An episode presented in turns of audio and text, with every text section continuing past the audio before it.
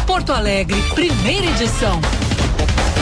Com Diego Casagrande e Gilberto Echauri.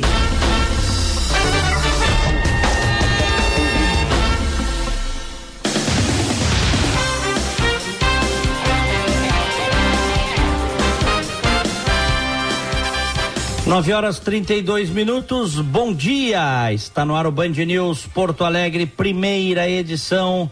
Eu sou Diego Casagrande, ao lado do Gilberto Echauri, vou com você pela próxima uma hora, com informação, com análise e com opinião aqui no FM 99,3, também no aplicativo Band Rádios para smartphones, para tablets ou ainda pelo canal do YouTube Band RS, que tem som e imagem para você. Chega lá no Band RS, ouve, assiste, deixa o like e pode participar do chat com outros ouvintes que estão ligados na gente.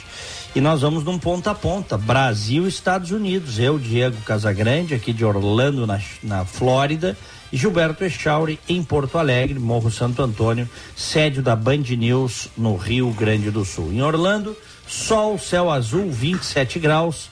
Máxima chegará a 32. Echauri, bom dia. Bom dia, Diego Casagrande. Bom dia para os nossos ouvintes. Uma excelente semana a todos. 14 graus agora aqui no Morro Santo Antônio. Hoje vai a 24, mas o céu tá fechado. O sol até tentou aparecer há pouco por aqui, mas não conseguiu. Já voltou para trás das nuvens e segue o dia cinzento aqui em Porto Alegre. Diegão. Muito bem, abrimos o programa com as manchetes.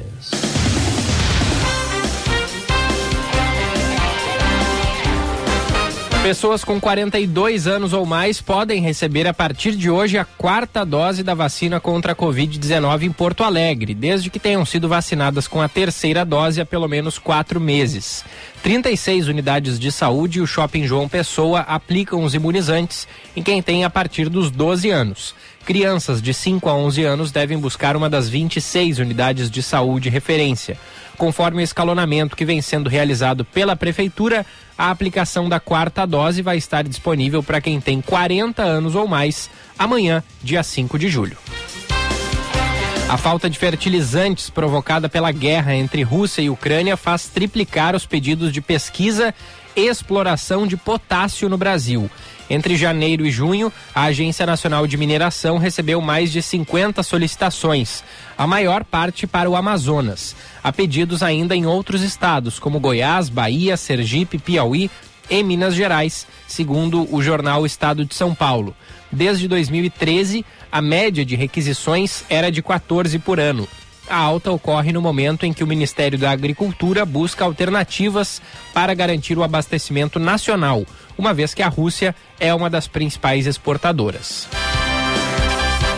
O suspeito pelo tiroteio em um shopping de Copenhague, que deixou três mortos e quatro pessoas gravemente feridas no domingo, tem antecedentes psiquiátricos, afirmou a polícia. Os investigadores do caso afirmaram ainda que no momento não há indícios de ato terrorista. O dinamarquês de 22 anos, detido pouco depois do massacre, escolheu as vítimas de maneira aleatória, afirmou o inspetor-chefe da polícia de Copenhague. E o primeira edição desta segunda-feira entrando no ar num oferecimento de Savaralto, lugar de Toyota, lugar de confiança. Aproveite Corolla XEI e Corolla Cross XRE com as três primeiras revisões grátis e taxa zero no ciclo Toyota. Consulte condições. Savaralto Toyota, juntos salvamos vidas. Diegão. Roda a música aí, Chauri. Opa, mas já? Tu me mandou já. aqui? Eu nem vi. Te mandei agora, ah, tá instante. bem, que eu tava lendo as manchetes porque, aí não tinha visto.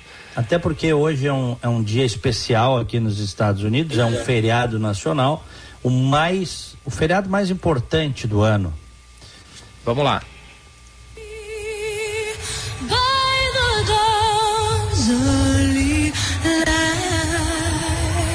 What's so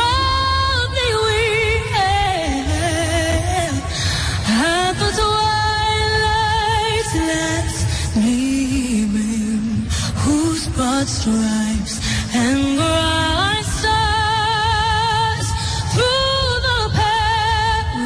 bem, esse, esse é o hino americano Neste caso, quem está interpretando é a Ariana Grande. É tua parente? Por, porque. Não, ela casa é grande. grande casa Ariana grande. grande. é, é, porque hoje é 4 de julho. Há 246 anos era assinada a aprovação da Declaração de Independência pelo Congresso Continental. Naquela época os Estados Unidos era só um, uma fileira assim na costa leste, sabe, Charles? Uhum, uhum. 4 de julho de 1776, a data mais importante. 246 anos da Declaração de Independência. Hoje é, é feriado aqui nos Estados Unidos, tá? E a gente vê é, um nível assim de patriotismo. Eu não sei se tem outro lugar que se veja assim desse jeito, sabe? Uhum. É, os americanos são, são, são diferentes em muitos aspectos né, do resto do mundo. E hoje, o, é, por bem e por mal, tá? Eu te digo que tem, tem também as suas contradições, tá? Mas, é, em geral, é, o país gera muito comportamento para o mundo, né? Gera padrões de comportamento.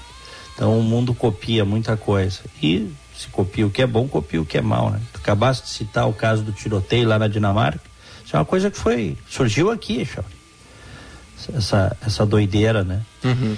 Ao mesmo tempo, é, princípios de, de liberdade de, de, e de independência também surgiram aqui há mais de 200 anos embora com todas as suas contradições, porque eu já falei várias vezes aqui, como é que um país que, que, que faz uma carta de independência tão linda como aqui como, como essa que, que, que, foi aprovada lá em 4 de julho de 1776, convive durante praticamente é, é, 100 anos com a escravidão. E depois, ainda, é, de, de abolir a escravidão numa guerra civil cruenta, ainda convive durante quase mais de 100 anos nos estados do sul, porque aqui é uma federação com o apartheid. São as contradições que qualquer país tem e os Estados Unidos não são diferentes, embora esse protagonismo, essa posição de liderança no mundo.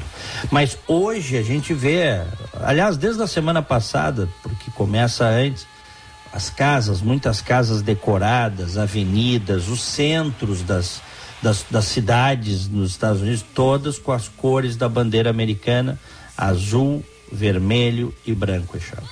Folga para todo mundo aí, né, Diego? Exceto é. para ti. Exatamente. Exceto para os correspondentes. É. é. Mas aí tem o seguinte, no 4 de julho, o comércio, depende, tá? O comércio aproveita, por exemplo, a, a parte da tarde, a partir da hora do almoço, parte da tarde, para faturar bastante, porque as pessoas também saem para comemorar. Em muitas cidades americanas tem a, a parada do 4 de julho, assim como no Brasil aí tem a parada do 7 de setembro. É, é uma tradição das, das paradas, as escolas se organizam. Então, quem trabalha com venda de, de, de bebida, de comida, fatura, né, Charles? Pô, com certeza. De balão colorido com as cores da bandeira, eh, de cataventinho, aqueles cataventos, as crianças, os caras faturam. Uhum. Tá? Uhum. Vendem bastante. Americano faz dinheiro com tudo, não, não, não, não, tem. Eles dão um jeito de faturar de alguma forma, viu? É, né? De, de ganhar dinheiro. É, é, uma, é uma sociedade capitalista. E isso talvez explique, ou melhor, em parte explica, em grande parte explica também a grande prosperidade do país. Um quarto do PIB mundial está aqui nos Estados Unidos. Tá?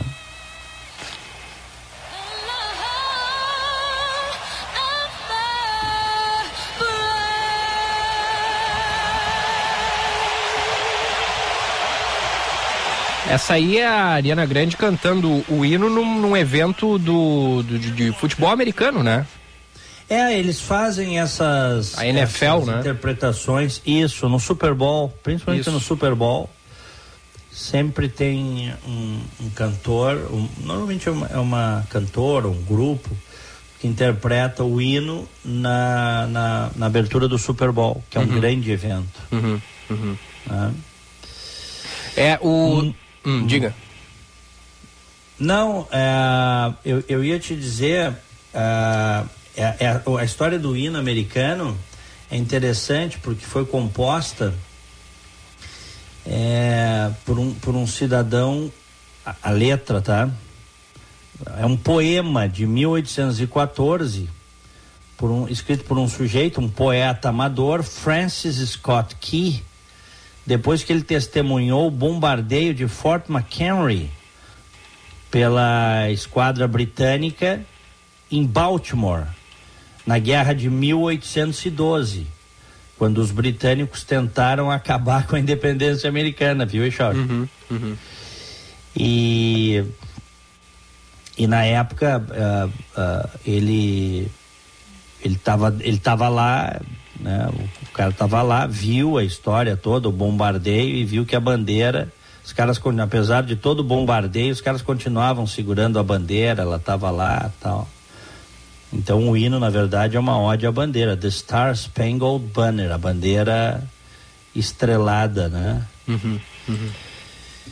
E, enfim, é, fatos da história americana. E Chauri? Diga, Diegão. Tu és um patriota, né, cara? Ah, não sou tanto, viu? Ah, eu achei que tu eras um patriota. Não, que não. Isso aí não, não me pega muito. não arrepia o cabelo do braço? Não, uh -uh. Não, não, quando can, canto hino lá, né? O que a gente teve. Na minha época de escola não teve mais aquela. Tinha uma, uma disciplina, né? Na, na tua época, o pessoal um pouco mais das antigas, que era alguma coisa cívica, né? É, tinha, tinha na, moral e cívica. Moral e cívica, isso aí. É. Na minha, né, não teve isso aí. Então acho que a minha geração é menos patriota que a, que a tua e que a do pessoal mais, mais veterano. Mas vocês assim. aprenderam, mas deixa eu te perguntar uma coisa, vocês aprenderam a cantar o hino nacional sim, ou não? Sim, o hino nacional sim. E o hino do Rio Grande também. O hino do Rio Grande também. E, mas ah. a gente cantava ali na, na semana, eh, no mês de setembro, né? Semana do, do, do, Brasil ali, do 7 de setembro, e mais depois ali, perto do 20 de setembro, a gente cantava o hino Rio Grandense, e só. Uhum. Nas outras épocas do ano, não. É. É, eu, eu acho que essas coisas precisam ser aprendidas, tá? Então tu dissesse que continuam ensinando. Pelo menos isso, continuam é, ensinando. Sim, o hino, o hino sim. Os hinos, é. né? Do Rio Grande do Sul Os e do Brasil. É. é.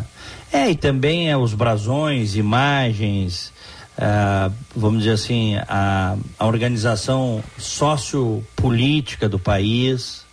Porque ninguém nasce sabendo, cara. Então, pelo menos uma base meninada tem que ter, né, Charles? É, é. Não, na semana do 7 de setembro ali a gente cantava o hino nacional e o hino da bandeira também. Uhum. E só. É, que é, que é muito bonito o hino da bandeira. É bonito, né? É bonito, é, é verdade. Até, o, o, até os é. engenheiros do Havaí botaram um trechinho do hino da bandeira ali na, no, no Era um Garoto que, como eu, amava os Beatles é. e os Rolling Stones, né? Botaram, botaram. É, é. é. Eu acho muito bonito. Tá, tá, roda um trechinho aí, Charles. Vou, vou pegar aqui. Vou pegar, só um pouquinho. Ah, achei aqui um, ó. Vou te mandar aí. Do hino da bandeira ou os engenheiros do Havaí? Não, do hino à bandeira. Vamos lá.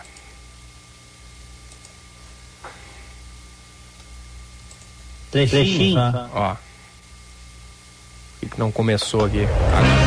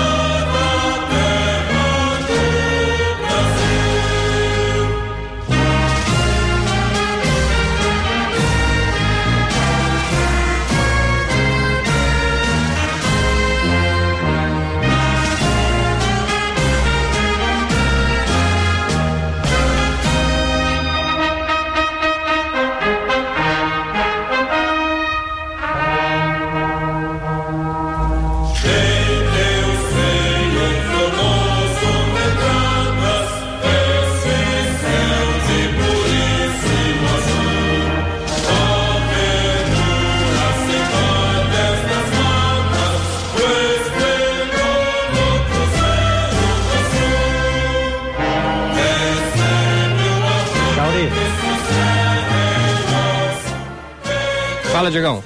Não precisa tocar todo o hino. É, cara. não, eu tava esperando tu, tu, tu É, eu tô chamando, mas eu acho que não ouvi aí. Ah, eu não ouvi. É. Mas é o seguinte, o, é, é muito bonito, né? E a letra, a letra do Olavo Bilac. É, é. Sabe que não era, não era esse, Diego, era o hino da independência do Brasil que a gente cantava. Ah, que é tá. o que os engenheiros botaram no, no- na, na- no- nessa música aí que eu falei. Ah, que é acho o que era hino esse aqui, ó. Que tá Que na é- música dele? Acho, é, Tá. acho que é esse aqui, ó.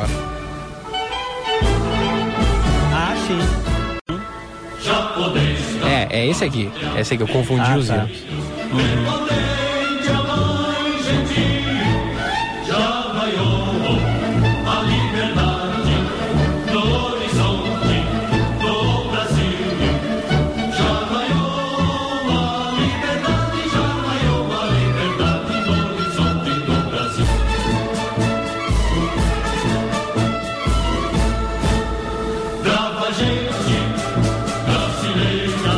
claro, né? Que na semana da independência ali, tocar o hino da independência, né? É esse Claro. aqui mesmo.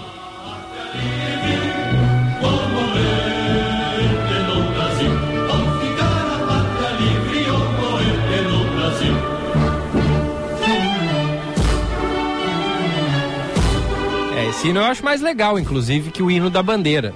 É, eu acho muito lindo. Eu É. acho os dois muito, É, muito bonitos. bonitos, são bonitos. O, o, tu sabe que, que é, foi musicado pelo Dom Pedro. É mesmo?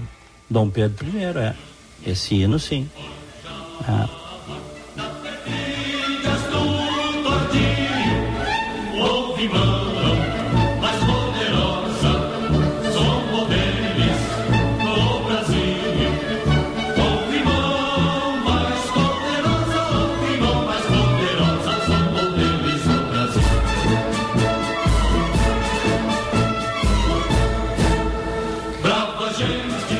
bem, Diegão. Tá aí o hino, o hino do- da que- independência, o hino da bandeira.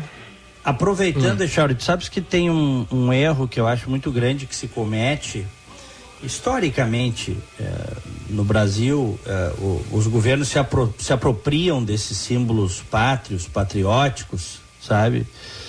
E, e aí isso acaba sendo, na cabeça de muita gente, associado ao governo da hora. Uhum, uhum. E quando na verdade são símbolos pátrios, tá? São músicas pátrias. Não deveriam ser apropriadas por ninguém. Então, por exemplo, é, tem gente que quando ouve, por exemplo, o, o hino nacional, o hino da independência, é, eu vejo isso nas redes. Aí o pessoal critica, ah, isso me lembra a ditadura militar. Não deveria, na verdade. A história do Brasil vai muito além do que a ditadura militar ou a ditadura do Estado Novo ou o golpe que derrubou a monarquia no Brasil. Entendeu? É. É. Tanto, Assim- tanto é que nós estamos falando do hino da independência, cu- cuja música é do Dom Pedro I, que foi quem proclamou a independência, depois acabou indo embora, morreu fora do Brasil. Mas a, a, a verdade é que com a proclamação da República os caras tentaram esconder esse hino, viu, Chauri? Uhum, uhum.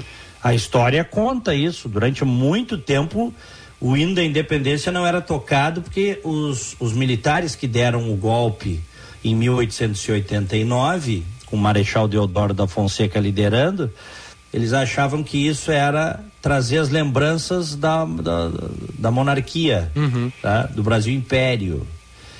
E na verdade era um símbolo pátrio, tanto que está aí até hoje, depois voltou. Uma letra muito É. bonita. Assim como a camiseta da seleção brasileira hoje ela é atribuída ao bolsonarismo, né? É, exatamente. É.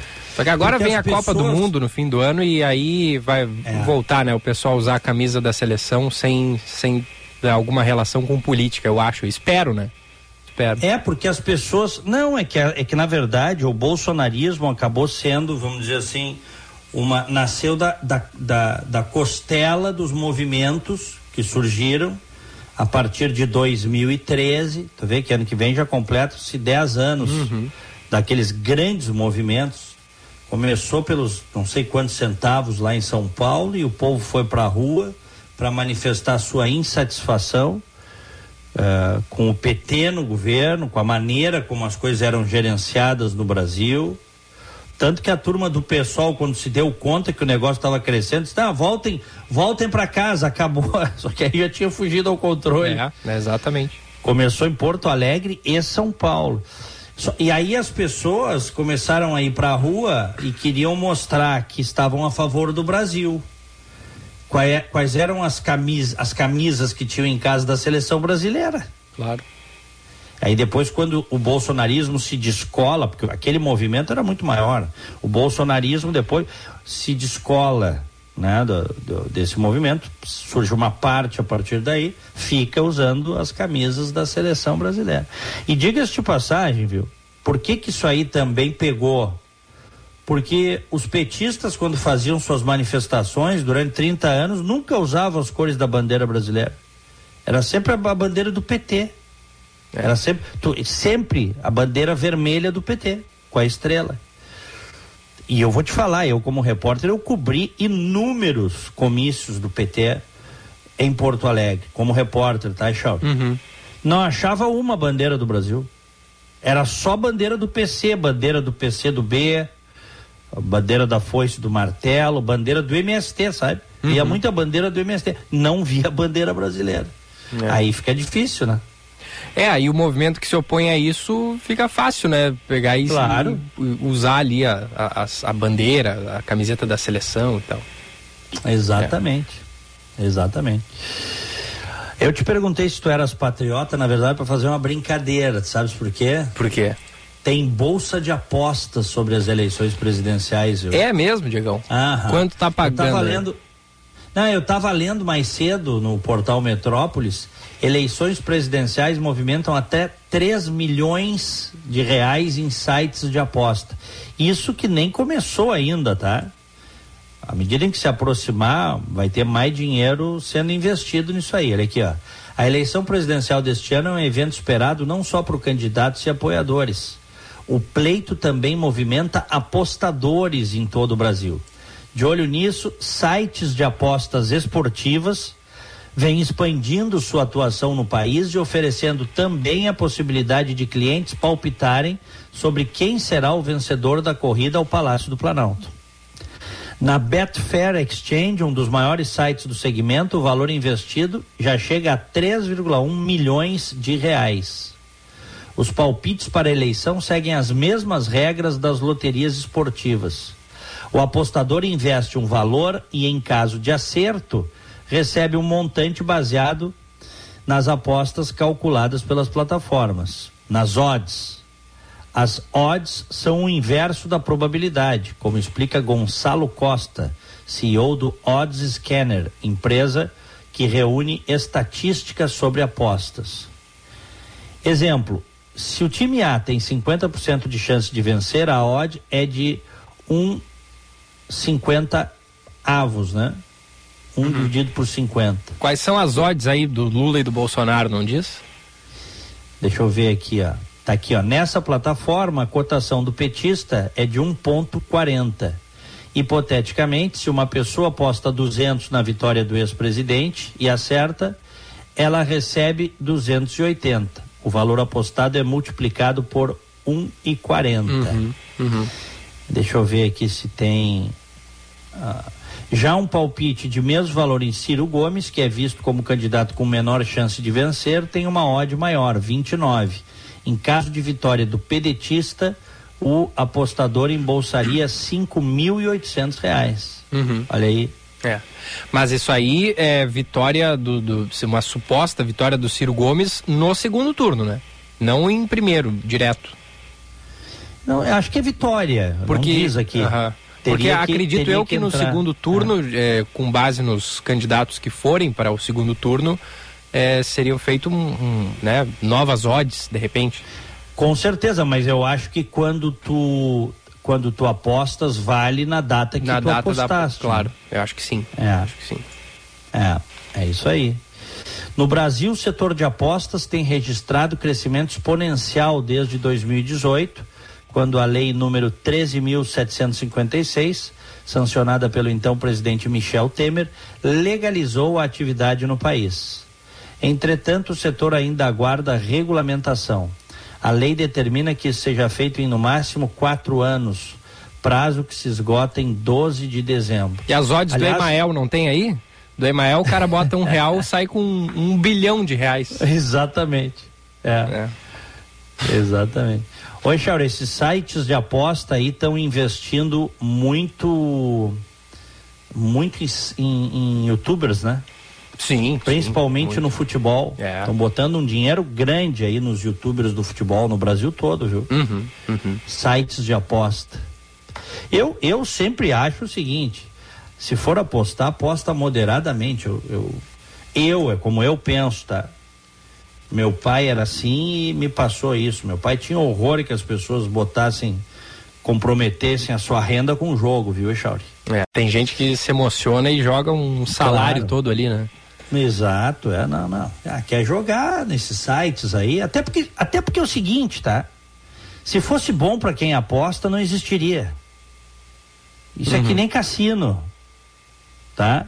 O cara quando vai num cassino, e tem gente que ingenuamente entra num cassino, onde tem cassino, tá? Ó, vai no Uruguai ali no cassino, ou aqui nos Estados Unidos tem vários lugares que tem, e o mais conhecido é Las Vegas, tem Atlantic City, o, o, cara, as pessoas às vezes entram empolgadas achando que elas podem sair ricas dali. Não. Elas vão pagar para ter uma diversão. Ninguém sai rico de cassino, viu, Echauri? Porque se fosse, se o cara saísse rico de cassino, cassino não existiria. Quem é. fica rico é o dono do cassino. É. Não, às não vezes quem aposta. Às vezes o cara então, sai com bom dinheiro, mas é, não muito é, raro. Não chega a ser uma riqueza, é, e é muito raro, né? A, a, é muito raro. é o Acontece, cara perder dinheiro. Acontece, mas é muito raro. E por que que é raro, Echauri? Porque a maior parte das pessoas não sabe quando parar. Uhum. Tá? Quando tu joga na roleta, por exemplo, acho que paga 1 para 36. É, é 36 para 1, perdão. 36 pra, acho que é isso, se não me, se não me engano.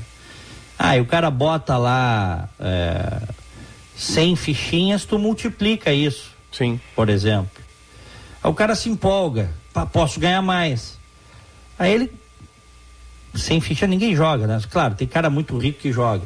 Mas é, o cara se empolga e no fim das contas, tudo que ele ganha, ele perde. De maneira geral é assim, tá? É. Então não se empolgue com esses sites de, de, de aposta. Não se empolgue. Faz, faz lá, fezinha tal, de leve, para se divertir. E aí se Olha ganhou, aqui, se ganhou é, mais do que colocou, já guarda aquilo que colocou para não sair no prejuízo, né? Pelo menos o, aí, pelo menos se tu perder tudo, tu tem aqu, aquilo que tu botou inicialmente. Isso é, né? isso é o certo, ninguém fazia. não, deixa eu dizer, o cara bota 10 reais, aí ganha 50 continua jogando com os 40 que tu tem de lucro. Os teus 10 tu guarda, para tu não perder dinheiro, né? É. Só que aí acontece a nível cerebral é, um, uma coisa que é o seguinte: o prazer do risco da aposta. É, claro. É, é, e, é essa a, a coisa. Tanto a pessoa tem gente que se vicia nisso, tem que ir para tratamento, perde tudo, perde casa, carro, patrimônio em jogo. É, é. Tem gente Como que. Cocaína. Que é, não, e, e, e tem gente que ela é, é assim. É, suscetível né, a, a, cair em vícios e, e, se afundar. Tem gente que tem uma, uma quase que um, uma propensão maior a isso, né, Diego? Tipo assim, é. O cara é, ele não pode entrar no mundo das apostas porque se ele começar a apostar, aquilo ali vira um vício e ele perde tudo. Exatamente. Assim como então... acontece com as drogas, né? Tem gente que, é. que, que, vai lá, usa tal droga e não se vicia, mas o, o outro cara pode ter um, um, um, organismo completamente diferente, usou uma vez, viciou e caiu ali naquele negócio não sai mais. É. Então você que está me ouvindo aí, porque, até porque eu estou dizendo, então, tem muito site de aposta que aliás estão fazendo propaganda até na TV aberta. Sim, sim. É ou não é? Pegando grandes atletas tal mas estão fazendo também muito na internet. Vá com calma, gente. Vá com calma. Se fosse site de aposta, assim como o cassino, se fosse bom para quem joga, não existiria. Vai por mim que eu tô falando 100% verdade, tá? Tem um ou outro aí que consegue se dar bem. No médio e longo prazo, todo mundo perde. Uhum. Ninguém fica rico com esse troço, só dá dinheiro para eles. Tá, achas que eu fui muito direto? não, não, tá, tá bem explicado, tá bem explicado. Ó, Favoritos. O ex-presidente Lula lidera em todas as casas de aposta. Segundo a Live Tracker, ferramenta que analisa a probabilidade de vitória de cada candidato. O petista tem 71,43% de chance de vencer. Em segundo lugar aparece Jair Bolsonaro com 26,67%, seguido de Simone Tebet do MDB com 4,76% e Ciro Gomes 2%. Para chegar a esse índice, a plataforma leva em consideração as odds de diferentes sites, pesquisas de intenção de voto além de notícias e históricos dos concorrentes. É. Tu viste que o Ciro Gomes e a Simone Tebet se andaram se encontrando na Bahia, né? É, os quatro mais bem colocados nas pesquisas estiveram juntos em Salvador, né? No final de semana. Sim, estiveram é. fazendo campanha, Isso. mas me chamou a atenção. É. Tá? Ciro e Simone. O Ciro e a Simone num evento juntos conversaram, posaram para fotos juntos. É, será que isso quer dizer alguma coisa, hein? É, é isso aí. O Ciro, o Ciro até foi para as redes sociais dizendo que foi um encontro casual, envolvidos pelo calor do povo baiano. Mas na verdade a gente não acredita nessas nessas coincidências em se tratando de dois candidatos que tentam furar a bolha do bolso petismo, né, Charles? Uhum, uhum. Então, é, e eu te falo, se se juntarem o Ciro e a Tebet, acho que fica forte a chapa, viu? Acho que fica forte a chapa, tá? Vamos ver o que acontece aí. Até porque, eu repito, eu tenho dito isso e eu repito sempre, até porque eu acompanho a eleição há mais de 30 anos, bem de perto o eleitor médio, neste momento, ele não está preocupado com a eleição. Ele está lutando pela sobrevivência. Ele está mais preocupado em ver o futebol do que prestar atenção nos candidatos, nesse momento. Ele está pela sobrevivência, botar comida na mesa. E a vida no Brasil, mais uma vez, o, os ciclos de baixa no Brasil, os ciclos econômicos de baixa, é, são muito mais recorrentes do que em economias eh, ricas e estabilizadas. Então, por exemplo, com a explosão da inflação no mundo, países em desenvolvimento, países mais pobres, sofrem mais. Tá? Todo mundo sabe disso. Então, as pessoas estão com muita dificuldade de fechar a conta do mês. Então, o cara não está preocupado nesse momento. Ele até está com ojeriza de prestar atenção nos candidatos, de, de, de ver coisa de política. Quando entra política, ele muda de canal, manda todo mundo longe na frente da televisão. É assim que está agora, Echauri. Uhum. Isso aí vai mudando à medida em que se aproximar. Faltando um mês e meio, um mês para eleição. E à medida em que vai chegando, né, na, na, vai afunilando a eleição, aí sim o eleitor passa a prestar atenção. É. Porque, vai, porque ele pensa assim, ah, vou ter que decidir mesmo, vou ter que votar mesmo. E é por isso que acontecem muitas vezes, e já aconteceram em vários lugares, é, a, a, a, explosão de votos aquela e as viradas espetaculares na boca da eleição, hein, uhum, uhum. É. Só que também tem um, um, sentimento, né, Diego? E a gente fala isso baseado no que a gente é, lê de recados da audiência, do que a gente lê nas redes sociais, é, no, enfim, comentários disso e daquilo. É, do, do, do, sujeito que ele, ele mais odeia um do que gosta do outro. Claro. Então ele faz aquele voto para o candidato que ele não gosta não ter chance de vencer. E aí isso faz com que ele muitas vezes vote não no cara que ele mais gosta, e sim no que mais tem chance de derrotar aquele que ele não gosta. Uhum, então, é isso aí. É, é e, e, e, aí isso nos leva muitas vezes à polarização, né? É, é, é o ele que vota acontece. por exclusão. É, por exclusão. Ele vota contra aquele que ele não quer, uhum. que ele detesta mais. É. É. Inclusive, eh, na semana passada, chegaram alguns recados né, nesse tom, assim dizendo assim, ó, é, Echauri, eu, eu, eu e, e, a minha família aqui em casa, a gente vai votar no candidato X, que é para não dar chance do candidato Y vencer. Embora, uhum. na, na, no meu sonho, o ideal seria o, o candidato. É, o candidato A vencer, entendeu? é, é, é, isso, é votar no cara que muitas vezes ele não está muito afim, que acha que não vai ser o melhor do, do, do, momento, mas para o seu candidato mais odiado não, ven não vencer. Mas... mas tu vê como são as coisas, né? Por isso que a eleição tem dois turnos. Uhum. Em tese, se tu não gosta do, do primeiro e não gosta do segundo, tu tem que buscar entre os nomes que estão lá em terceiro, quarto ou quinto no primeiro turno, certo? É, é, é isso. O problema é que uh, o, uma parte considerável do eleitor acaba fazendo o voto útil no primeiro turno e faz a onda, arrasta todo mundo. É. Entendeu? Mas também pode, pode acontecer de a onda ir pro terceiro ou pro quarto. Pode acontecer. Sim, não sim. digam que não pode, porque pode, já vimos isso acontecer em inúmeras eleições no Brasil inteiro. Claro que os dois que estão na frente adoram a posição. O Lula está adorando enfrentar o Bolsonaro e o Bolsonaro, então, nem fala, está adorando enfrentar o Lula, Chave. Uhum. É, e, e, eu estou detestando essa polarização e tu também. É, não é positiva para o Brasil. Né? Não, né? é Fato péssimo. é que qualquer um que vencer vai ter grandes dificuldades, né, Diego? Gigantescas. A partir do ano que vem. Gigantescas. É.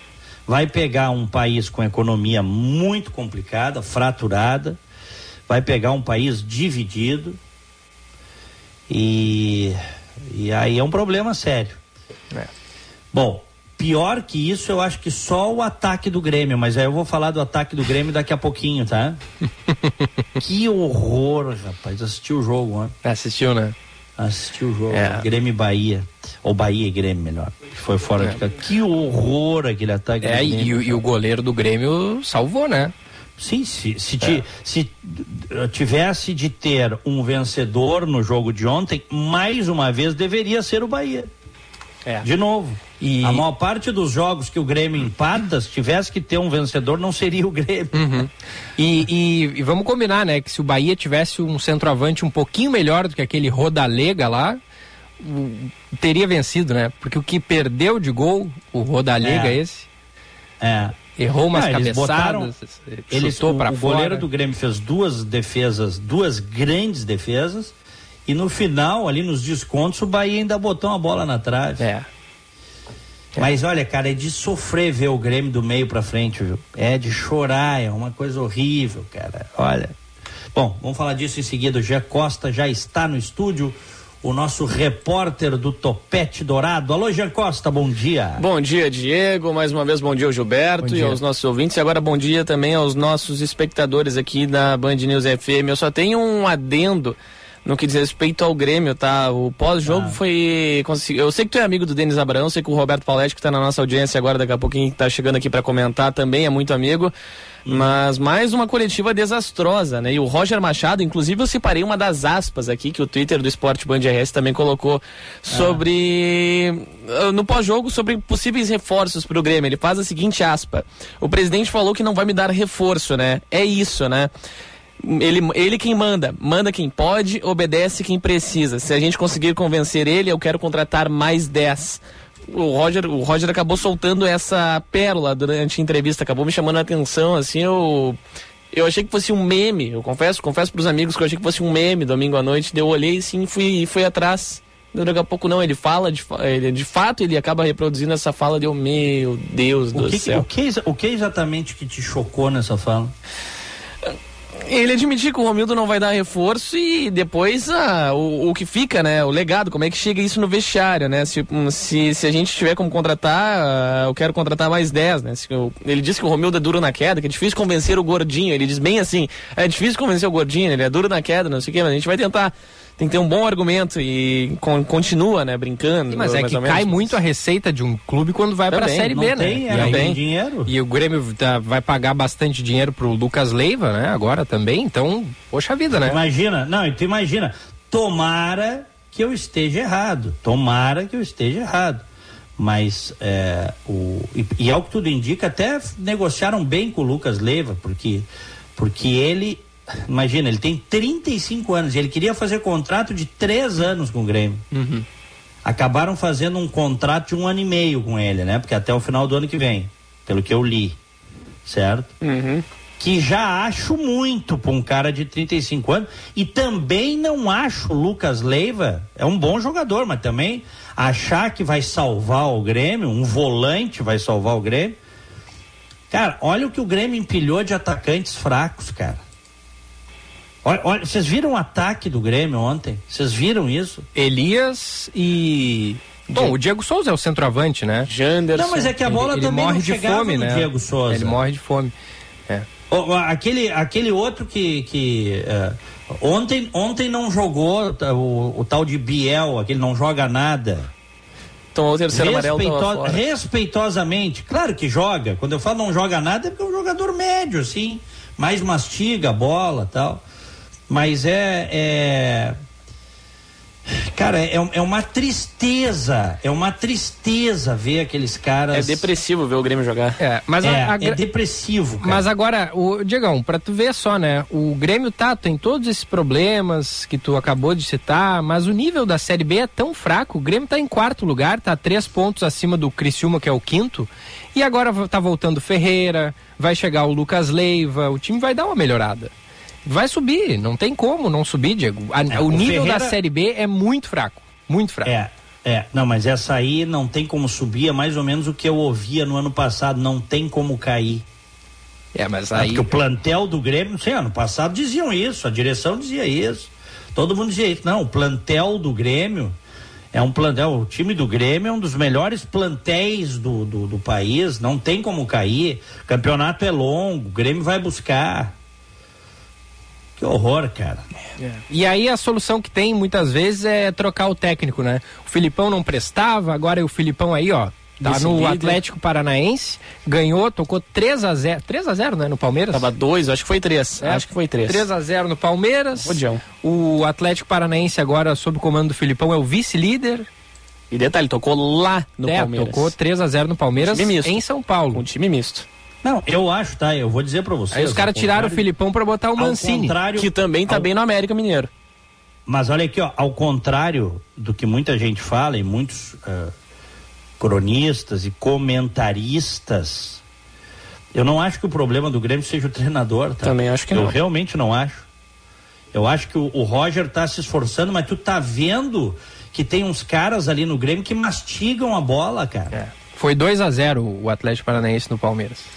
É? É, não, mas eu, eu concordo contigo. Eu acho que o problema não é treinador. Mas é a solução que se busca, né? Porque ou tu troca o treinador para ver se dá uma oxigenada, ou tu vai trocar todo o time, vai trocar os jogadores no meio do campeonato? Não dá, né? Rapaz, o que que era, vocês viram?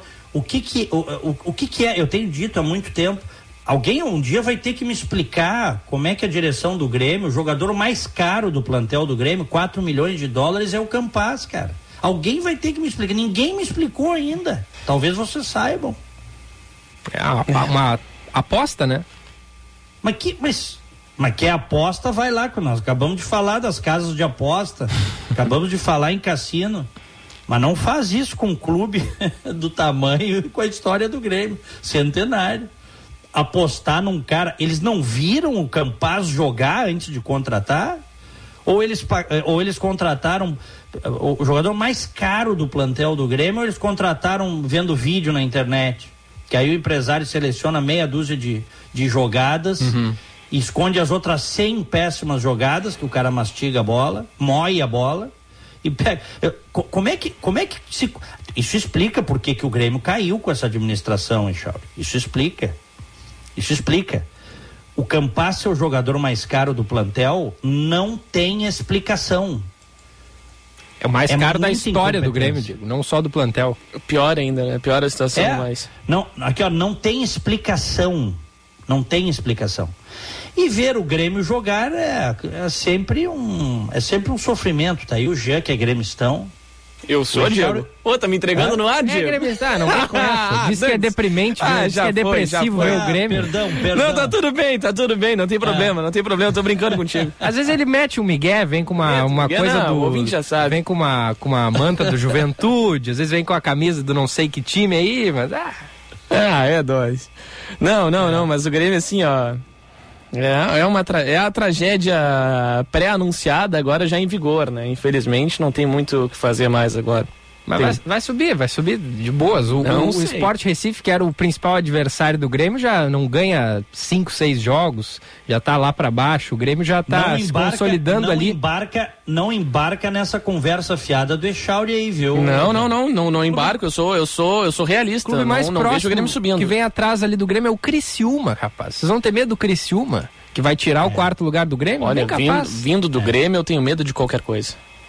E tu pode ter certeza seguinte, daqui uns meses nós vamos estar tá falando do Inter lutando para não cair, viu? Ué, ué, ué. Como assim? O Inter está em quarto lugar no, no, no Mas, na Série A? o campeonato é longo. É. Pega a tabela para tu em ver. Em quinto, em quinto lugar. Pega a tabela, pega a tabela e abre comigo. Hum. Pega a tabela aí. Não, o Mano Menezes chegou e ele afa isso, afastou o, o, medo do rebaixamento. Se continuasse é. o Cacique Medina, eu, eu concordava contigo. Ia estar tá lutando para não, não cair. Não, cara, mas a, o, aquele, aquelas primeiras grandes, grandes atuações do início do Mano, sabe que Vassoura Nova varre melhor, né? É que não tinha aquelas como piorar, né? Atua... Desde o Medina. É, não tinha. Aí não tinha. Aquelas, aquelas grandes atuações agora, elas, elas, elas vão ficando nada, vai começar a ter bastante empate, vai ter derrota, como já está tendo. É que o foco é a Sul-Americana agora, né? É. é tá, acho que está fora da Sul-Americana. Né? Olha só. O, o, eu não, não tem jogo jogado, hein, Diegão? O Beira Rio vai rugir na terça-feira. Mais de 40 mil colorados confirmados, não tem mais ingresso. Vai ter rua de fogo. Sabe quando o time pega, o, a torcida pega junto, é, acontece em epopeias, né? É, eu olha não aqui, teria Chauri, tanta certeza assim. Olha aqui, ó. O Internacional tem 25 pontos, tá? Hum. O primeiro que está fora, é, o primeiro que está na zona de rebaixamento é o Goiás com 17. A vantagem é que o é, Goiás e Cuiabá, que são os dois primeiros, 17 e 16 pontos, são times ruins, tá? Mas olha aqui, ó. De, uh, de, de 25 para 16, duas derrotas e dois empates e o outro lá ganha. E os outros e os outros 15, tu tá dizendo? É, claro. Porque tem, tem um monte de porque gente tem atrás, uns 10, 15 times nesse entre o Inter e o rebaixamento, né? Não, acho que o Inter Os caras todos têm que ganhar. Não, mas, não. mas analisa, analisa pela questão da pontuação. Não, da pontuação o... sim, mas o campeonato tá no início ainda. E eu acho que o Inter briga falando, por coisa assim, grande aí tu, aí tu diz assim: "Ah, mas tá lá em quinto lugar". Cara, eu não vejo, eu não vejo, tá? O Internacional com um futebol brilhante para estar tá nas cabeças. Eu acho que o Internacional é meio de tabela. Se não cuidar, vai pro baixa mais. Se é que tá, se vocês estão me entendendo. É, eu... não, concordo contigo. O título não, é. não, não disputa. Palmeiras ali, a, o Atlético Mineiro, Corinthians, acho que são. Não vejo, não vejo o Internacional assistir dois, três jogos aí. Ah, o pessoal se empolga, ganhou do Flamengo, tal, não sei o quê. Mas eu não vejo que também tá uma baba, né? Hoje o, o o Flamengo tá uma baba no uhum. futebol brasileiro. Não vejo o, o, Internacional com time para estar tá no, no, grupo da Não, não, não, não. Com a bola aérea defensiva do Inter. Não, e sem o um 9? É, e sem o centroavante de referência. Não, não, não, não briga por um campeonato brasileiro, por uma. Agora, vaga na Libertadores, sim. E, a, e o título da Sul-Americana também. Sul-Americana, o, o, nível a gente sabe, não é tão, tão forte. Dá pra, dá pra ganhar. Se às vezes o time encaixa embala ali e vence. Porque a Sul-Americana, né, não é uma Libertadores. Agora, vamos ver, né? Vamos ver. Agora que a bola aérea defensiva do Inter é uma coisa horrível, Diego. Não sei se tem visto os jogos do Inter. Os caras cabeceiam como querem a bola. Eu não tenho visto, mas é. eu tenho lido aí, ouvido os comentários e assisti alguns jogos ali atrás e não gostei do que vi, viu? É. Não gostei. É. é. Mas ainda digo o seguinte, tá? O ataque do Grêmio é pior. Ah, é. Pá, pior que é. é. Que horror, é rapaz. É. Que horror. Ontem o, é. o, Elias tomou uma decisão errada, né? Só Ao invés uma? de chutar, se, mais uma. Seguiu, seguiu levando a bola e acabou o campo, né? Mais uma, né? É. Mais uma. É um, é um horror o conjunto de decisões erradas que esse rapaz toma, eu torço, eu, eu torço por ele. Um, um rapaz é jovem tal, Elias Manuel, mas é muito fraco, né? Tem porte físico, tem posição física, mas é muito fraco. O Janderson. Ah, tá, tá de brincadeira comigo. É, o Elkerson, que até nem jogou, Elkerson tá, tava lesionado, né? Elkerson. Ele é goleador na China, mas na China, é. né, Diego? Eu e tu formamos uma dupla de ataque espetacular na China, né? Com o nível do futebol Biel. chinês. Biel. Não, não, não, não. Para, para. para. O Grêmio, nós, o Grêmio vai sofrer para subir, tá? Eu, eu, o Grêmio vai sofrer para subir. Vai ser Vai ser como desembarque na Normandia. É, conquista de terra palmo a palmo, sabe? Uhum. É isso aí. E não pense, ah, aí tu olha na tabela, ah, o esporte está três pontos atrás. Rapidinho o Grêmio, se, se não se apruma, é, empata, perde, o outro lá ganha, já encostou, já bateu o desespero. Bom, vamos em frente. O senhor Jean Costa, conte para nós o que temos para hoje. É uma começar com uma notícia muito triste, viu, Diego? E é triste mesmo, porque um acidente no interior do estado entre uma van e um caminhão acabou deixando sete pessoas mortas. Esse fato ocorreu na BR 386, no trecho do município de Sarandi. Entre essas pessoas que foram uh, que vieram a óbito está um bebê de sete meses caso aconteceu na microrregião de Frederico, de Frederico Westphalen. Todas as vítimas estavam em uma van da Secretaria de Saúde de Constantina, que se chocou de, que se, acabou se chocando de frente com com, com este outro veículo que fazia o sentido contrário da pista. Os passageiros estavam sendo encaminhados para consultas médicas em Tenente Portela. E a gente conversou com o vice-prefeito do município de Constantina, o Adroaldo Araújo, que também foi secretário municipal de saúde, que acabou trazendo o relato, né, envolvendo esta ocorrência. Ele que foi até ao trecho onde houve esse acidente entre o caminhão e a van. Vamos acompanhar. Esse tipo de evento aí é, é comove a comunidade toda, né? Sim. Inclusive uma criancinha de sete meses e veio a óbito também, né? Então a mãe estava se deslocando uh, para Tenente Portela para levar a criança a consultar e infelizmente não conseguiram chegar. Uhum. O motorista ficou prensado né, entre as ferragens, também os demais uh, passageiros, pacientes, uhum. né? todos no local aí. Conforme o vice-prefeito Adroaldo Araújo, o condutor de 22 anos, o condutor da, do caminhão, teria feito uma tentativa de ultrapassagem no trecho e colidido com esta van. Haviam dois caminhões na frente deste motorista antes dele tentar a manobra. O caminhão forçou uma ultrapassagem e teve uma colisão de frente com a van que levava nossos pacientes. Né? Então, todas as vítimas fatais aí, o pessoal que estava atrás da ambulância, um carro que parou, que entraram na ambulância e já todos já um, óbito, né? Uhum. Então foi uma, uma tragédia assim, a cidade está impactada aqui, né, com essa questão. De acordo com a Polícia Rodoviária Federal, o motorista do caminhão ficou levemente ferido e foi encaminhado para receber atendimento médico em um hospital da região. As causas deste acidente serão investigadas pela polícia local, Diego. Que coisa, né? Sempre ruim dar esse tipo de notícia, mas toda hora, né? Pois é. Onde é que foi exatamente, já? Foi na BR-386, num trecho de, do município de Sarandi. Eles estavam indo em, eh, em deslocamento para fazer exames, né, marcados pela secretaria em um hospital de um município vizinho. No caso, Tenente Portela, justamente para lidar com alguns exames bem específicos, como era o caso desta mãe que foi levar a bebezinha justamente para consulta, né? E acabou falecendo também juntamente com a criança neste acidente trágico pra caramba no é. começo da manhã de hoje. É. Que a, tristeza. A, a, PRF acabou de divulgar aqui a idade de todas as vítimas, além do bebê de, de, desse bebê, né? De sete meses. É, o condutor, 48 anos, mais um homem de 68, outro de 67, e aí mulheres de 64, 31 anos e 50 anos. Inclusive, o vice-prefeito de Constantina disse que os postos de saúde não vão abrir hoje lá no município, né, em razão desse fato. É. Agora, o. Também não... não adianta isso, né? Porque se as pessoas é. precisarem de um atendimento, vão aonde? Pois é, é um grande ponto. O... fecha os postos de saúde, pelo menos um posto tem que ficar aberto, né, para a comunidade. É. O. Tu, tu, não, não, não foi confirmada ainda a causa, né, Jean? Mas, hum, mas acredita-se que seja uma ultrapassagem, é isso? É, na verdade, o, as informações preliminares apontam para essa tentativa de ultrapassagem no trecho, de acordo com, de acordo com o vice-prefeito.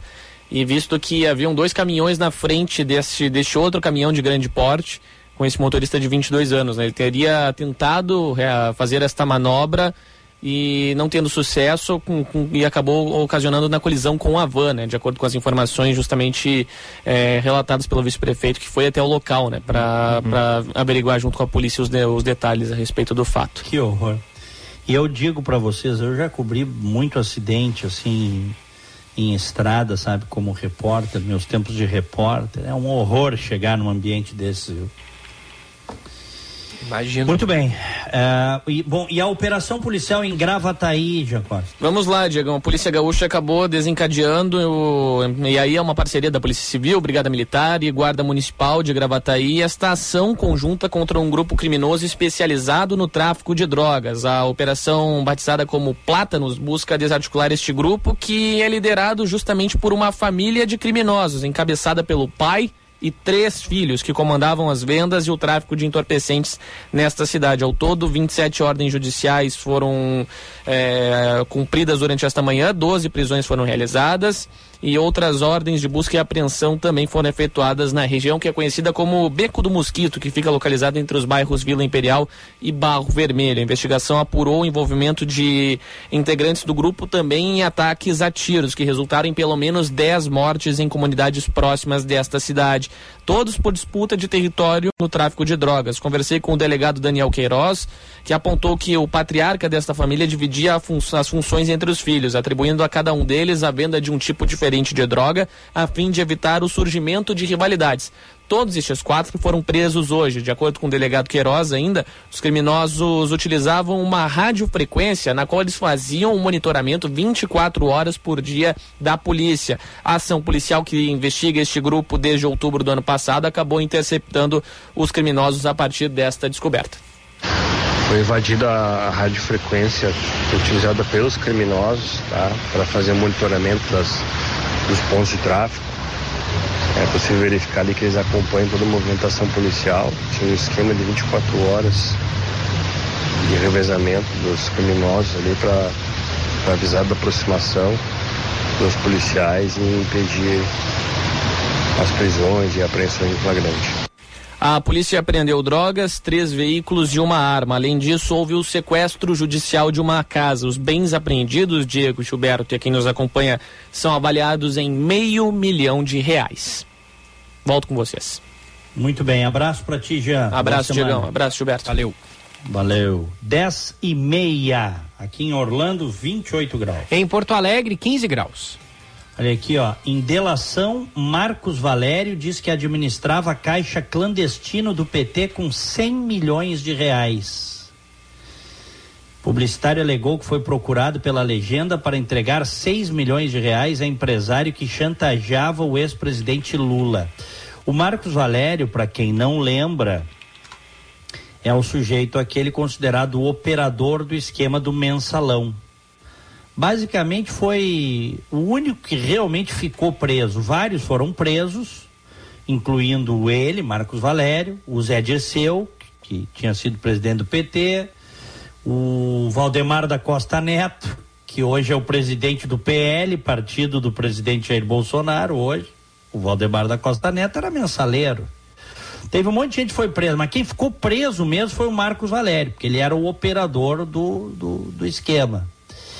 E agora ele está dizendo que administrava um caixa clandestino de 100 milhões de reais do PT. Quem trouxe as informações foi a revista Veja deste final de semana. Em 2005, o Marcos Valério teria sido procurado pelo PT para entregar 6 milhões de reais desse fundo ao empresário Ronan Maria Pinto, que chantageava Lula e ameaçava contar detalhes sobre a ligação do PCC com a morte do ex-prefeito Celso Daniel em 2002. Não vamos esquecer que o Celso Daniel era o coordenador do plano de governo do Lula lá em 2002, quando foi sequestrado, torturado e assassinado. Eu simplesmente, eu tinha muito mais do que os 6 milhões na mão eu tinha umas 10 vezes mais que isso na mão. Então pagar os 6 milhões não era o problema, disse Valério. Segundo o publicitário, o pagamento não foi realizado por envolver o, o caso Celso Daniel. Se eu não tivesse ah, rastreado tudo isso e não tivesse chegado a essa conclusão, eu teria feito, gente. Por que eu não ia fazer? Eu tinha mais de 100 milhões de reais deles na mão, continuou Marcos Valério. O PT foi procurado para dar explicações, eu estou lendo o site da CNN Brasil aqui, e a CNN continua aguardando posicionamento. Na última sexta-feira, a revista Veja realizou reportagem sobre uma suposta relação de petistas com a facção criminosa PCC, primeiro comando da capital. A autenticidade do depoimento à Polícia Federal foi confirmada pela CNN. que loucura. Essa quadrilha aí, é, é o que eu digo, né? O PT no governo foi uma quadrilha, uma verdadeira organização criminosa. Óbvio que isso tudo tem que ser investigado, sem dúvida nenhuma. Sempre que tem denúncia tem que investigar. Mas o operador do esquema é quem está dizendo. É. E uma explicação viria bem, pelo menos, né? Algo ah, a viria. ser dito. E nada é dito sobre isso. Parte é. do, do, do, PT e, e demais é, partidos, pessoas ligadas à esquerda, né? É que nessas horas, Echauri, os caras preferem, é, tipo assim, deixa quieto, entendeu? Claro, claro. Não vamos falar para não. Né? É, é uma vergonha, rapaz. O, o Marcos Valério foi condenado a 37 anos de prisão no processo do mensalão e era o cara que pagava os deputados no caso do mensalão. Então, duas coisas que surgem agora, então, tá? Ele, ele disse que administrava esse, esse caixa clandestino, esse fundo de 100 milhões de reais do PT, o que é proibido pela legislação brasileira. Por isso que eu sempre disse aqui, quem me ouve há muitos anos sabe, se o Brasil fosse um país sério, o PT não existiria mais. Por quê? Porque fundos clandestinos deveriam levar, segundo a lei, à extinção do partido. É simples assim, Echal. Encontrar dinheiro do PT clandestino no Brasil, dinheiro do PT lá fora, dinheiro de um monte de gente do PT. O Palocci já reconheceu que levava malas de dinheiro para o Lula. Palocci já reconheceu que depois que morreu o Celso Daniel assassinado, o Palocci foi o cara que se tornou o coordenador do plano de governo. Um médico que acabou virando ministro da Fazenda no governo do Lula. E o, a delação do Palocci está aí, dizendo que levava dinheiro pessoalmente pro Lula. E essa quadrilha está organizada de novo para voltar. Eu, eu, que, é, que, é uma quadrilha. Se a gente pegar o que foi o governo, é uma quadrilha. Banditismo puro, organização criminosa. E agora o Marcos Valério, nesse, nesse depoimento, numa delação à Polícia Federal, dizendo que administrava o caixa de 100 milhões de reais e que não pagou 6 milhões para um sujeito que chantageava o Lula, tá? É, chantageava sobre a ligação do PCC com a morte do Celso Daniel, justamente porque descobriu isso. E aí, opa, se meter com o PCC, o negócio é diferente. Então ele optou por, por não pagar. Ô oh, Brasil, ô oh, velho Brasil. Vamos ao intervalo, Echauri? Vamos lá. Já voltamos. Você que é do campo como eu, sabe quando tem uma boa oportunidade na mão. Então você precisa conhecer o RS Mais Venda, um programa de fomento que proporciona suporte para produtores rurais iniciarem no cultivo do eucalipto. O programa oferece antecipação de pagamentos e garantia de compra da madeira, além da oportunidade de integrar a cadeia florestal da CMPC. Quem é do campo sabe das coisas do campo. Então, acesse rsmaisvenda.com.br e participe. VM Vinhos Wine Explorers. Explorar e descobrir sabores são parte da nossa paixão por vinhos. Somos curiosos, investigativos e procuramos pelo mundo rótulos inusitados que proporcionem grande prazer ao paladar. Oferecemos aos nossos clientes e parceiros algo novo, capaz de transformar momentos em memórias. Envie um e-mail para contato@vmvinhos.com.br e tenha você também rótulos exclusivos e marcantes no seu estabelecimento. Se beber, não dirija. Band News FM, temperatura. Oferecimento Cindy Lojas Porto Alegre. Inspiração para transformar o varejo. 15 graus, 4 décimos. O Viver Bem é o programa da Unimed que te ajuda a ter mais saúde e qualidade de vida. Nele, você encontra atividades físicas como yoga, pilates e dança e participa de bate-papos e palestras sobre alimentação, saúde mental, saúde do idoso e saúde do bebê. Tudo em um só lugar, com profissionais especializados, online ou presencial e de forma gratuita. Acesse unimedpoa.com.br barra viver bem e saiba mais. Afinal, sempre é hora de viver bem. Unimed Porto Alegre. Cuidar de você. Esse é o plano. O Centro de Infusões do Hospital Divina Providência recebe os pacientes num ambiente seguro, humanizado e acolhedor. Profissionais de várias especialidades trabalham de forma conjunta para oferecer serviços de quimioterapia, hemoterapia, tratamento para deficiência de ferro, punções lombares e clínica da dor, entre outros. Os estímulos positivos, o carinho e a compreensão do momento vivido pelo paciente são parte do tratamento. Hospital Divina Providência. Cuidado amoroso à vida. O cooperativismo é um jeito diferente de fazer negócio. É fazer junto. Onde tem cooperativa, tem desenvolvimento. E o resultado é trabalho, renda e prosperidade. No campo, nas cidades, na geração de energia, no transporte, na saúde e até nos serviços financeiros. O COP faz muito e faz bem. Ciosergues.coop.br e saiba mais. Fotografia no Rio Grande do Sul tem nome e sobrenome. Antares Martins, o fotógrafo das celebridades e especialista em moda, editoriais, publicidade e mídias sociais. Antares é reconhecido em todo o Brasil por captar a essência e a personalidade de cada pessoa. Seu olhar sensível e atento aos detalhes o torna um ícone da fotografia contemporânea. Marque seu ensaio. Conheça o trabalho acessando antaresmartins.com ou Instagram, arroba Antares Martins. Você tem seu estilo. Antares tem todos.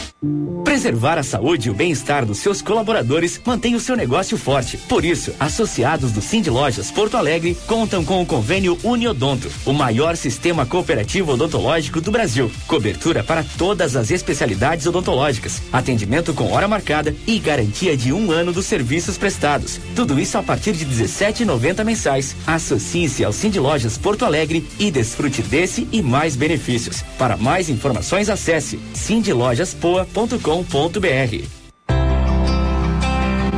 Venha no Tartone saborear as irresistíveis massas, risotos, sopas, saladas e sobremesas que você tanto gosta. E com esse friozinho, desfrute a nossa seleta carta de vinhos. Tartone Restaurante, italiano de cardápio e alma. Bourbon Couch, Galpão Food Hub ou ligue 99615 8784. No Insta, arroba Tartone.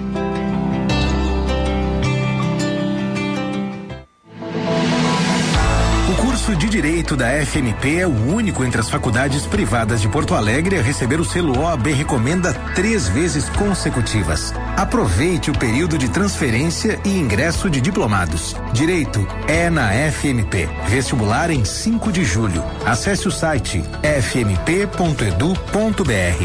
FMP. Direito por excelência. Direito para a vida. Cliente Unimed Porto Alegre. Conte com a vantagem de ter a sua carteirinha sempre com você no seu celular. Pelo aplicativo Unimed Poa. Apresentar o cartão virtual é a forma preferencial para identificar-se no atendimento e em breve substituirá a apresentação do cartão físico. Por isso, baixe nosso app antecipadamente e fique tranquilo tendo seu cartão virtual com você sempre que precisar. Unimed Porto Alegre. Cuidar de você. Esse é o plano.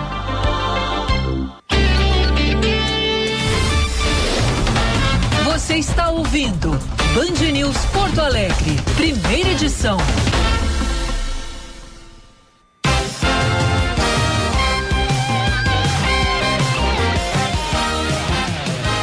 Estamos de volta com o primeira edição no FM 99,3, também pelo aplicativo Band Rádios para smartphones, tablets, ou ainda pelo canal do YouTube Band RS, que tem som e imagem para você.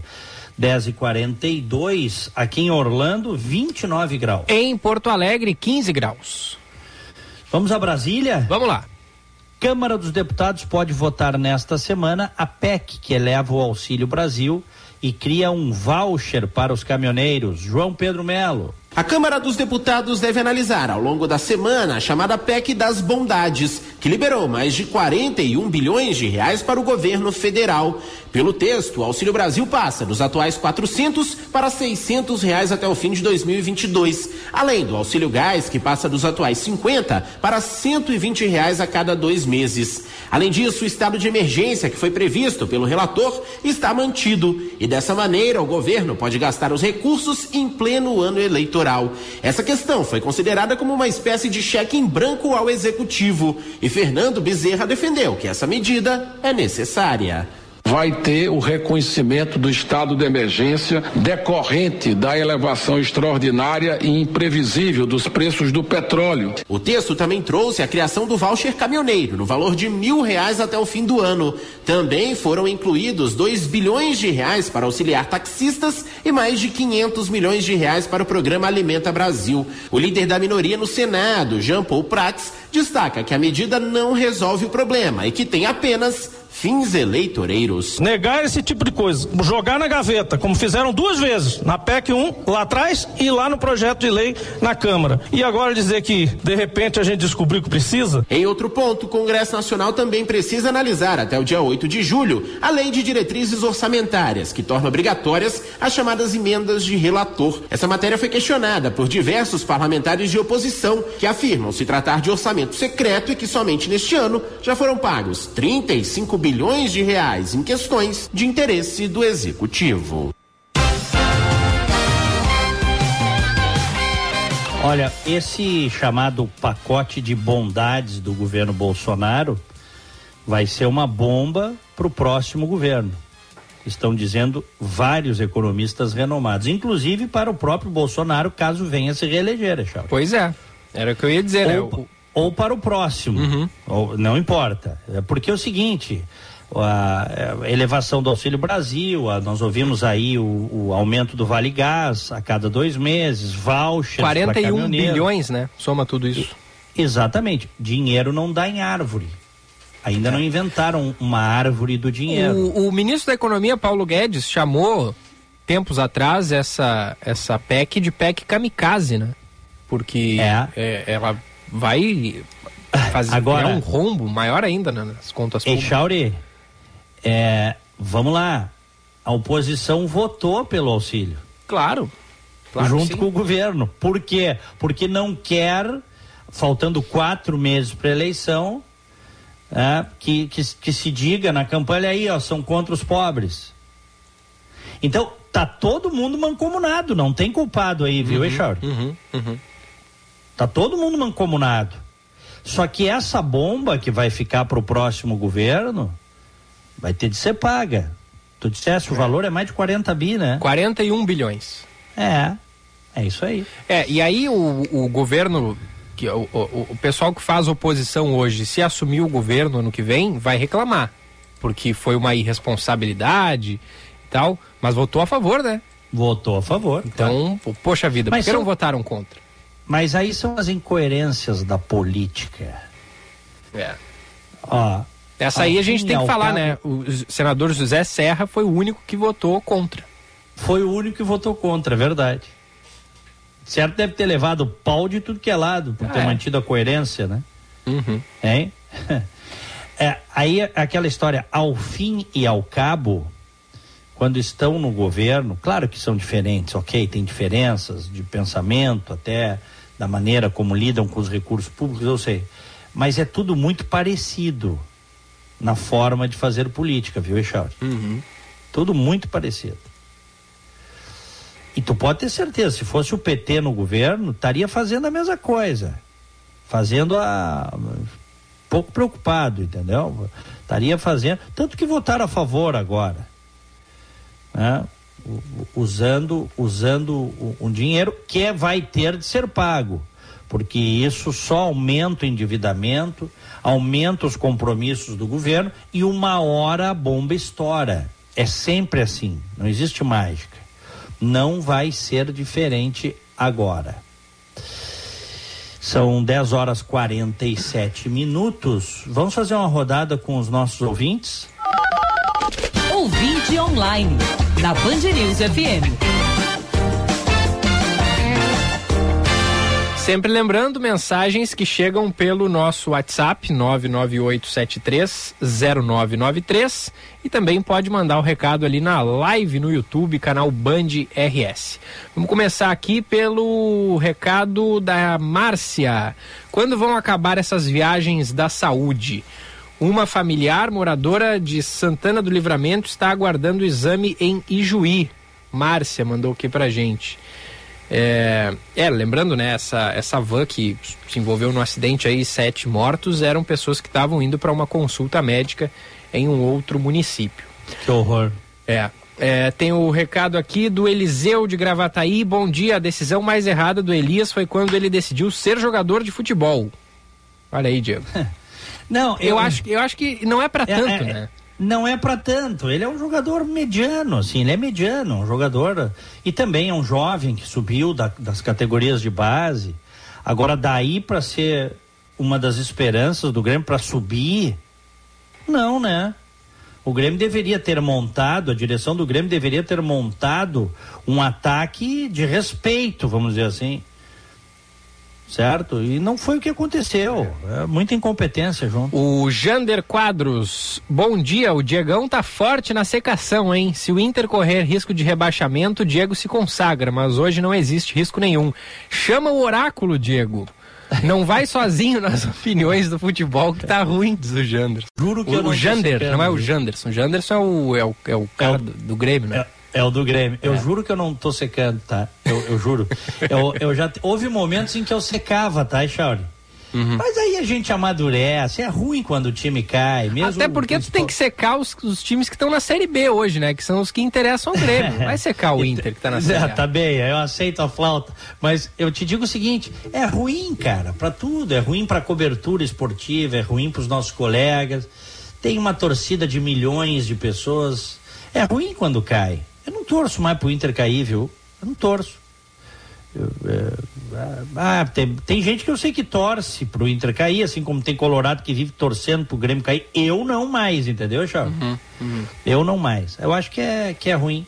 Aliás, eu sou até contra esse troço de cair, viu? Como eu sou assim? a favor de liga, criação de liga, que aí não cai. Tá, mas... Lembra daquela coisa que vocês colorados diziam para nós quando a gente caiu? Time grande, clube grande não, não cai. Sim, tu queria tu quer acabar com o rebaixamento. Ninguém mais cai, é isso? Não, não é assim. Eu acho que uh, uh, o sistema americano aqui é um sistema de ligas, tá? O Grêmio tem um potencial econômico sensacional, espetacular, que na Série B não é aproveitado. Então todo mundo perde o clube perde, as pessoas perdem, é, um monte de gente que poderia é, ganhar com isso perde. Aqui nos Estados Unidos, sistema de liga, tem a liga do, do, do, do basquete, do futebol, do futebol americano, do beisebol, é tudo liga. Os clubes se organizam e aí não tem rebaixamento. Se organizam, inclusive, com regras que são interessantes, tá? É, não pode um clube concentrar as maiores contratações, viu, Echauri? Hum. Eles têm regras próprias que eles desenvolveram. Claro que aí também deveria, precisaria importar a cultura de organização privada aqui dos Estados Unidos, nós estamos longe disso, mas, por exemplo, quando os jovens sobem do, por exemplo, do futebol universitário para o futebol profissional, um clube não pode, porque tem mais grana, concentrar uh, os, os, principais atletas, entendeu? Uhum. Normalmente, inclusive, tem uma regra que, o, que aquele clube que não está melhor ranqueado, aquela equipe que não está melhor ranqueada, tem direito, inclusive, a ter um ou dois dos melhores para poder ter chance no certame. Sim. É muito interessante. Uhum. Tem mais um recado aqui, o Dirceu. Oi, Diego. O senhor Marcos Valério tem como comprovar? Se ele tem, deve apresentar o mais rápido possível as provas. Caso não tenha, é tipo as delações da Vaza Jato, do Moro e da Lenhol. No caso Palocci, todas anuladas pelo STF por serem inválidas e sem credibilidade. Dirceu. Bom, é a opinião dele. Eu não acho que muita coisa que foi anulada era inválida e não tinha credibilidade. Eu acho que quem não tem. Minha opinião, tá? Eu respeito opiniões em contrário.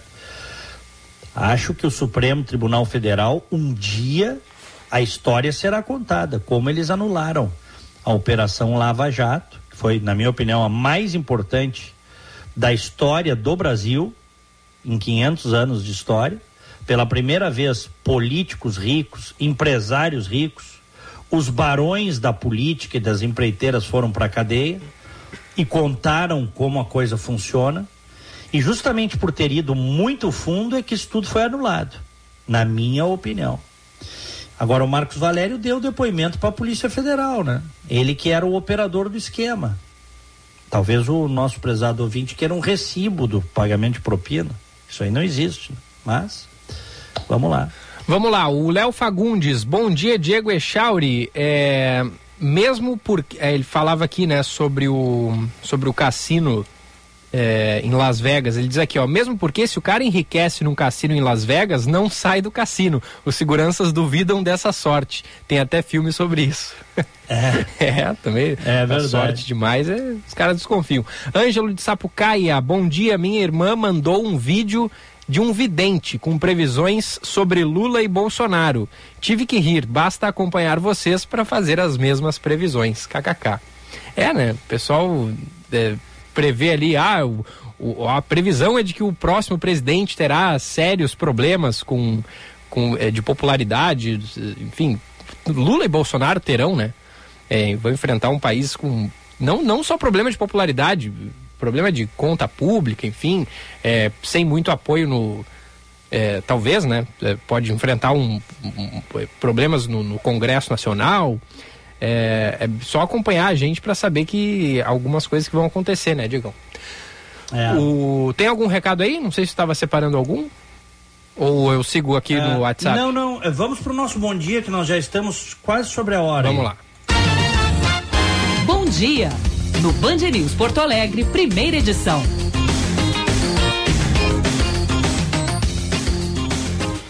A aniversariante de hoje, um grande abraço para o Timothy Neri, para Suzana, ou melhor, para Isabela Kushnir, para Thomas Corontai, para Gabriela Ruschel Mikaelsen, para Gabriela Mendonça, parabéns. Ontem fizeram aniversário o Diogo Chamum, a Karen Gasparim. E é isso aí, Chauri. Um abraço a todos. Me associo. Tem recado aqui, ó, da nossa ouvinte, é a Rosane, dizendo.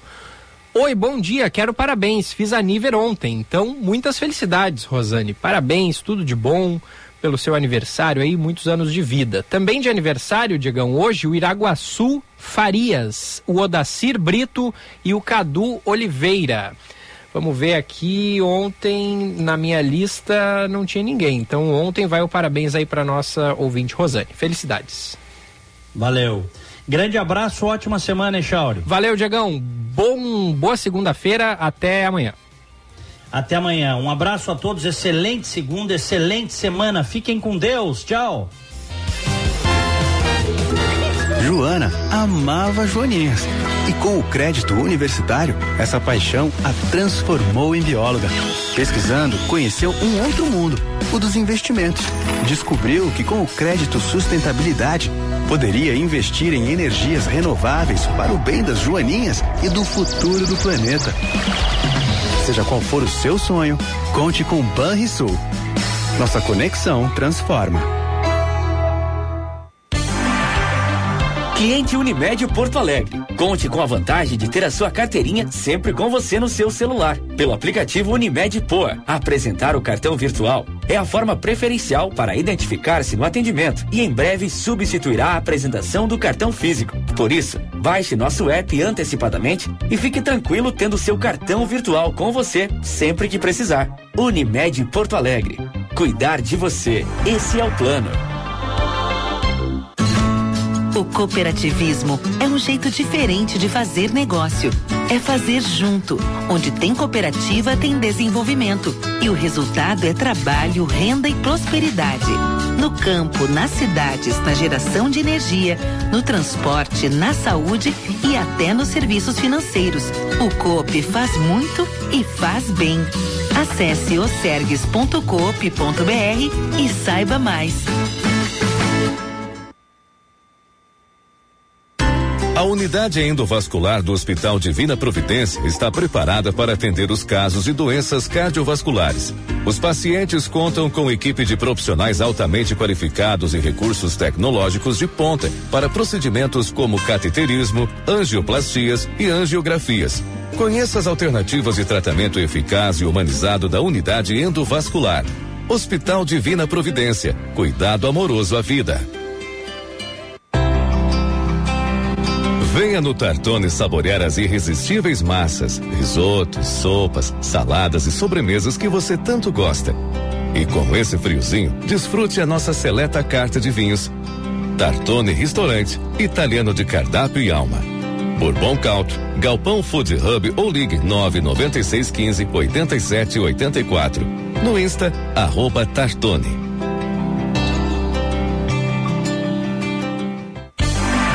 O Viver Bem é o programa da Unimed que te ajuda a ter mais saúde e qualidade de vida. Nele, você encontra atividades físicas como yoga, pilates e dança e participa de bate-papos e palestras sobre alimentação, saúde mental, saúde do idoso e saúde do bebê. Tudo em um só lugar, com profissionais especializados, online ou presencial e de forma gratuita. Acesse unimedpoa.com.br barra Viver Bem e saiba mais. Afinal, sempre é hora de viver bem. Unimed Porto Alegre. Cuidar de você. Esse é o plano. A boa notícia do dia. Oferecimento Unimed Porto Alegre. Cuidar de você. Esse é o plano.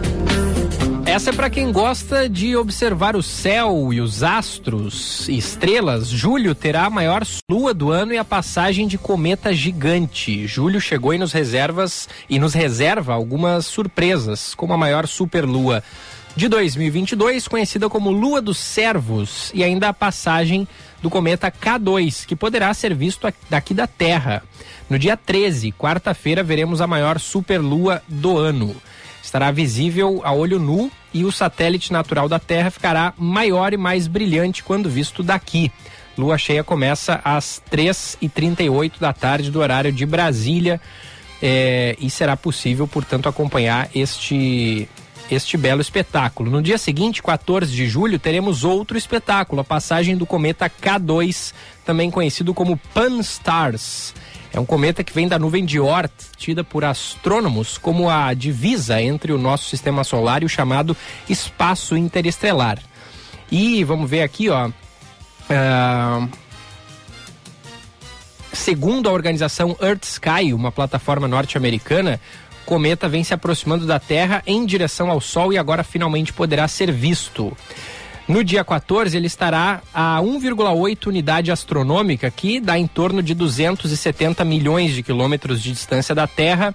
O cometa vai se tornar visível no início da noite, por volta das 6h49. Para enxergar, basta olhar para o céu ao leste.